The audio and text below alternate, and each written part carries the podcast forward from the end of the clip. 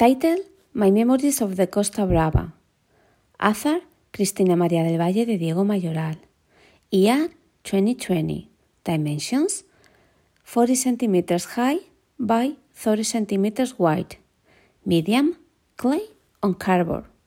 This painting shows a seascape of the Costa Brava, bathed in the bright of the sunlight. The artwork is painted with Play-Doh strokes and it has two halves. The lower half of the composition is painted with an harmony of blue and green tones which represent the clear and cool water of the Costa Brava. There are also white strokes which represent the reflection of the sunlight in the water.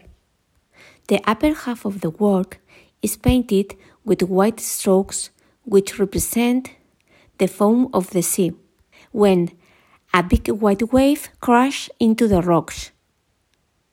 But the rocks are not painted.